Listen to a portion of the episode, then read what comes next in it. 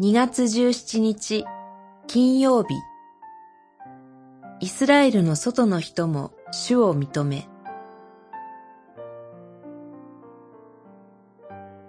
歴代史下二章彼、ティルスの王フラムはまたこう言った。天と地をお作りになったイスラエルの神なる主は称えられますように。二章十一節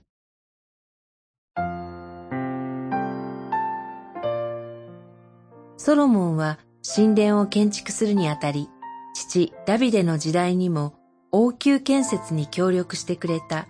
ティルスの王フラムに協力を依頼します。輝かしく異様を誇る神殿を建てるために必要となる人や物はイスラエル国内だけでは不十分で、レバノン杉などフラムの領土に生える木々や、レバノンの技術者たちも必要となったからです。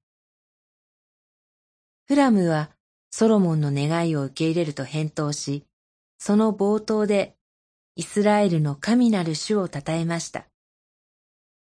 この時代の王としては極めて異例な反応です。当時は国ごとにそれぞれ神がいると思われていました。ペリステにはダゴン、ティルスやシドンにはアシュトレト、列王記下23章13節という具合です。しかし、フラムは、主なる神が全世界を作られた神、国の枠を超える神であると告白し、主の神殿建築に協力したのです。現代でも日々の信仰生活において、信仰の異なる人々との協力が必要な場面が出てきます。